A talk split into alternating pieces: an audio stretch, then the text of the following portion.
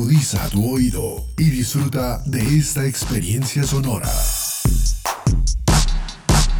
Este es un podcast Unal Radio.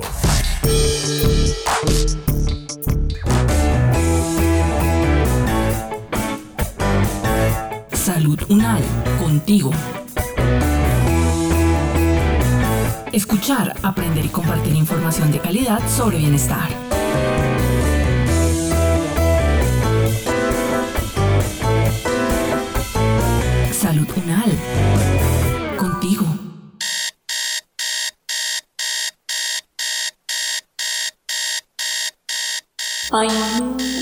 Ya son las 5.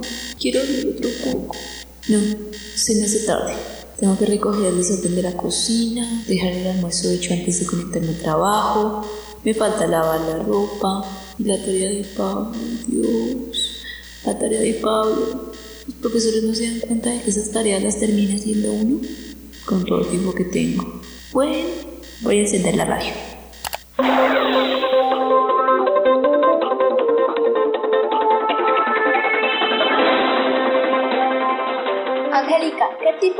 Relación se da entre la crianza empática y el desarrollo del lenguaje? Esta es una pregunta muy interesante porque al hablar de crianza empática también hablamos de estimulación del lenguaje infantil y del desarrollo del lenguaje infantil. Y resulta clave hablar de crianza empática en el contexto familiar porque es que es a través de esa crianza empática que se favorecen y se estimulan las habilidades de comunicación y es clave entonces el rol del papá en ese desarrollo del lenguaje del niño. Crianza empática, si se inventan cosas ahora. Aunque suena como interesante, últimamente he sentido que paso menos tiempo con el niño y cuando estoy con él casi siempre regañándolo por una u otra cosa. ¿Será que es como dicen en la radio? ¿Será que todo esto puede afectar su aprendizaje y esas cosas? Creo que voy a averiguar mejor. Voy a llamar a Angélica y como ella es una audióloga me puede ayudar un poco. Todo esto es tan abrumador que el oficio, que el trabajo, que las tareas del niño.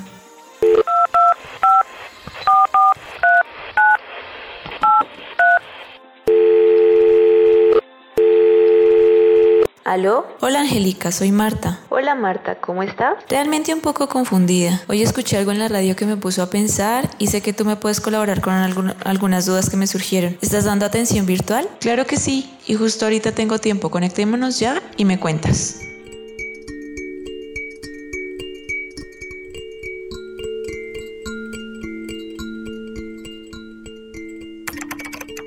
Ojalá el internet no esté lento como ayer. Hola Angélica, es que esta mañana escuché un programa que hablaba sobre la crianza empática, lo del lenguaje y que las dos influyen en el aprendizaje. En mi caso, por tantas cosas que tengo que hacer, no he podido dedicar tanto tiempo a estar con Pablito. Y con lo que escuché me preocupé, pues porque no quiero que tenga sus problemas, y mucho menos en el colegio. Pero primero, explícame cómo es eso de que la crianza empática puede influir en el colegio y en el aprendizaje. Claro que sí, la crianza empática influye directamente en ese desempeño escolar y el aprendizaje. Recordemos que los procesos de aprendizaje están mediados por el componente emocional y socioafectivo. Cuando un niño es inseguro debido al contexto familiar en el que se encuentra, eso afecta directamente los procesos de aprendizaje. Recordemos que los procesos cognitivos superiores se afectan por todo el contexto ambiental. Cuando mi ambiente no me proporciona un ambiente seguro, un ambiente de confianza, yo no logro ser sensible a identificar en los otros estados emocionales, no logro ser sensible a ident- identificar en el otro necesidades, pues eso va a afectar directamente mis procesos a nivel escolar. Porque en el aprendizaje, en el desempeño escolar, este niño no va a estar solo, sino que este niño tiene que interactuar y comunicarse con otros niños, tiene que interactuar y comunicarse con adultos. Entonces esas interacciones se pueden ver afectadas por modelos de crianza que no le proporcionaron al niño estas habilidades conductuales de tipo prosocial que favorezcan entonces después esas interacciones y con eso el desempeño escolar y el aprendizaje. Por eso, digamos, la apuesta es tengamos contextos favorables, motivacionales, que sean padres sensibles a identificar en esos niños necesidades y deseos y responder de forma asertiva, porque esos modelos desde casa se transfieren entonces al comportamiento de ese niño en otros contextos donde él se encuentra. Vaya, uno nunca se imaginaría que una cosa tiene que ver con la otra. De hecho, lo que uno siempre piensa es que si les va mal en el colegio es porque son perezosos y no estudian. Qué bueno saber todo esto. También escuché que les afecta la manera de relacionarse con los demás y la profe me dice que Pablo casi siempre está solito. Y pues ahorita con esto de que tengo que estar trabajando, ni hablar. Un día incluso me dijo que no entendía por qué los compañeros lloraban. ¿Será que tiene algo que ver lo que te dije? Realmente la crianza empática afecta directamente esa relación del niño con los demás. Entonces recordemos que la crianza empática la podemos ver o estudiar, analizarla desde dos dimensiones. Una dimensión un poco cognitiva, más relacionada con esa toma de perspectiva, esa capacidad de ponerse en el lugar del otro, esa conciencia y comprensión de las emociones del otro. Y una dimensión afectiva, que está más relacionada con esos sentimientos de preocupación por el otro. Desde estas dos dimensiones, la crianza empática resulta fundamental porque es la base para todas las conductas prosociales del niño. Entonces, constituye el mecanismo más importante para impulsar y motivar esa conducta de ayuda, esa relación con los otros niños si desde la casa y el hogar los niños son criados desde esta perspectiva de una crianza empática que identifica y reconoce las necesidades del niño, pues ese mismo modelo se va a transferir a el comportamiento de ese niño con sus pares comunicativos. Entonces por eso es tan importante desde la casa favorecer estos eh, modelos de crianza empática que le permitan al niño transferir esos comportamientos en relación con sus pares comunicativos, que el niño sea capaz de colocarse en el lugar del otro, que sea capaz de identificar los sentimientos de la otra persona y responder acertadamente a esos sentimientos. Entonces aquí es muy muy importante el rol del papá para dar un modelo que le permita al niño transferir esos comportamientos ya en otros eh, contextos donde el niño se desenvuelva. Es que toda esta situación es muy agobiante y ahora con todo esto de la virtualidad no te imaginas. A veces uno está de mal genio todo el tiempo y lo suelo regañar mucho, pero ya entiendo que debo ser más consciente. Pero entonces, ¿cómo aplico eso de la crianza empática siendo todo tan abrumador?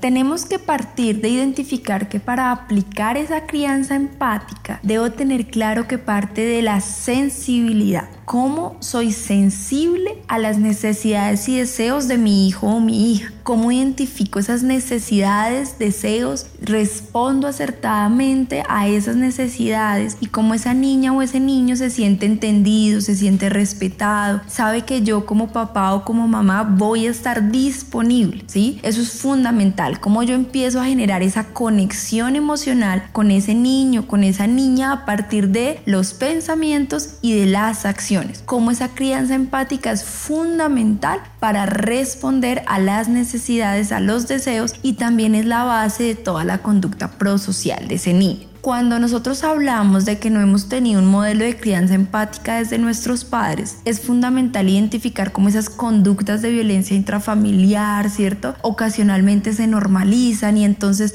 esas conductas que yo visualizo o visualicé desde que era pequeño, eso tiene, digamos, una relación directa a nivel posterior de ese niño, en cómo ese niño se comporta con otros niños, cómo ese niño ya crece en la adolescencia y en la adolescencia es ese adolescente que le cuesta interactuar o que puede que le cueste o que pase al otro lado contrario y es que se vuelva muy agresivo. Y después, ya cuando ese adulto crece, también puede llegar a transferir esos mismos comportamientos cuando se está con sus hijos. Pero no significa que nosotros no podamos cambiar esos comportamientos. Entonces parte de identificarnos como seres sensibles, disponibles, que respondemos acertadamente a esas necesidades de ese niño. Eso es fundamental. Ahora bien, ¿cómo podemos empezar a trabajar esa crianza empática con nuestros hijos? Bueno, lo primero es, vamos a prestarle atención a esas necesidades y deseos. No voy a tratar de adivinar lo que él me está diciendo, ¿cierto? Pero voy a tratar de verlo más, identificar más sus detalles, reconocerlo más para que yo pueda responder acertadamente.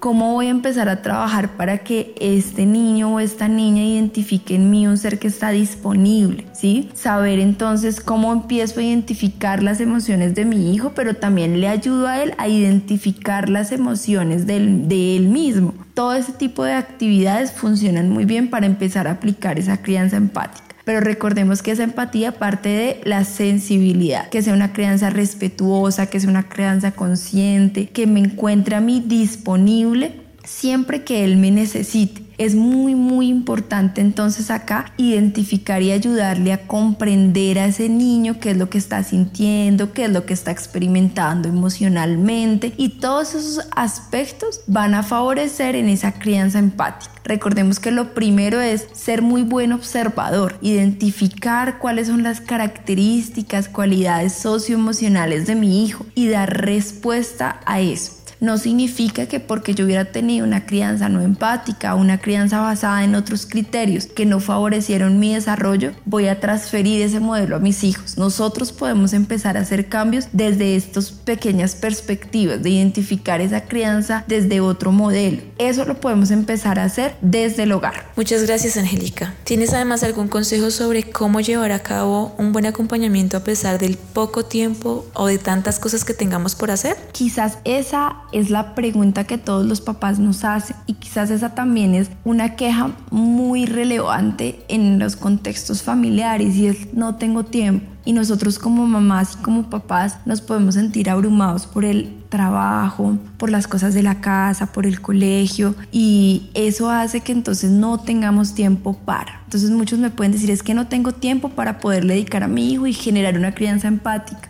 pero recordemos que la crianza empática no son 15 minutos al día, no son 20 minutos al día, son todos los momentos que yo tenga y comparta con mi hijo. Si nosotros solamente podemos compartir, por ejemplo, el desayuno y la cena, son esos momentos donde yo debo favorecer esas acciones de crianza empática, desde cómo yo respondo, desde cómo yo espero, desde cómo yo soy sensible a esas necesidades, cómo pregunto, cómo me intereso por lo que a él le interesa. Entonces yo puedo partir desde esas pequeñas acciones para favorecer favorecer esa crianza empática. No significa que en el día necesite media hora, 40 minutos, 50 minutos, no, sino que cada una de las acciones que yo esté favorezca la conexión socioemocional con mi hijo, ayude que entre los dos identifiquemos cómo nos sentimos, cómo estamos, qué es lo que queremos. Ese tipo de cosas las podemos hacer en los espacios que nos encontremos con él. Ahora bien, si tenemos otros espacios eh, dentro del día que quizás ya esté un poco más tranquilo, no esté pensando como en todas las cosas del trabajo, sino que tenga un espacio para compartir con mi hijo, pues aprovechémoslo, aprovechémoslo en algo que a él le guste, en que ambos disfrutemos ese espacio sobre todo y que ambos nos enriquezcamos con ese espacio que estamos disfrutando, que puede ser la lectura de un cuento, puede ser un juego corto, puede ser una película, pero que los dos nos sintamos en ese espacio con, digamos, conectados a lo que estamos haciendo.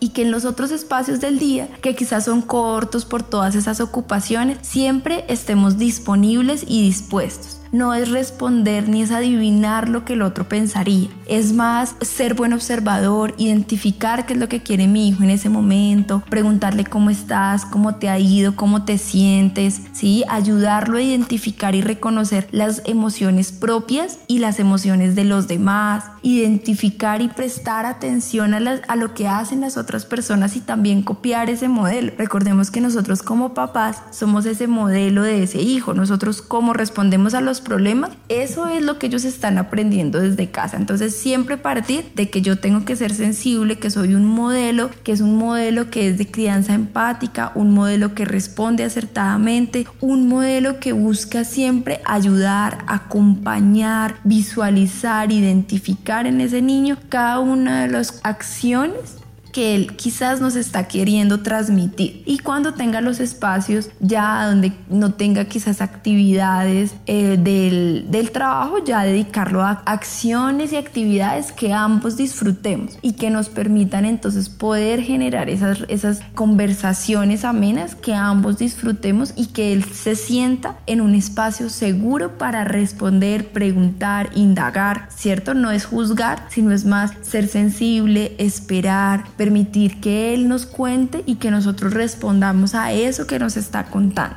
Qué bueno saber todo esto. Muchas gracias, Angélica. Que estés bien.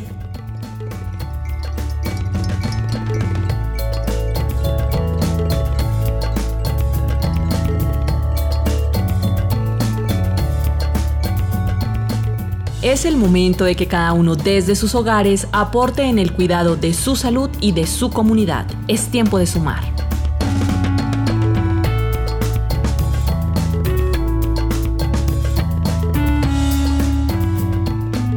Este podcast contó con la dirección de María Luisa Cárdenas, profesora de la Facultad de Medicina de la Universidad Nacional de Colombia. Coordinación General María Fernanda Lara Díaz. Investigación periodística Mónica Rodríguez Avendaño, estudiante de fonoaudiología. Producción general Diana Samira Romero. Experta invitada Angélica Mateus, fonoaudióloga y magíster en neurociencias. Con la actuación de Mónica Rodríguez Avendaño. Producción sonora Edgar Huasca.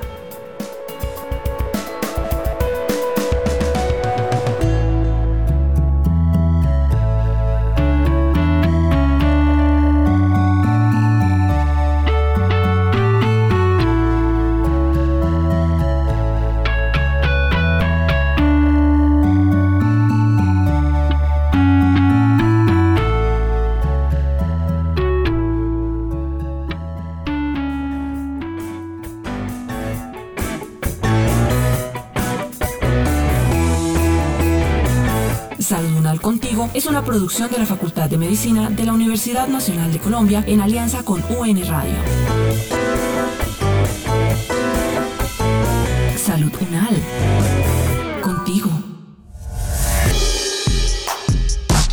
Opiniones aquí expresadas son de entera responsabilidad de sus autores y solo comprometen a los realizadores de este podcast. No representan necesariamente el pensamiento de la UN Radio ni la posición oficial de la universidad.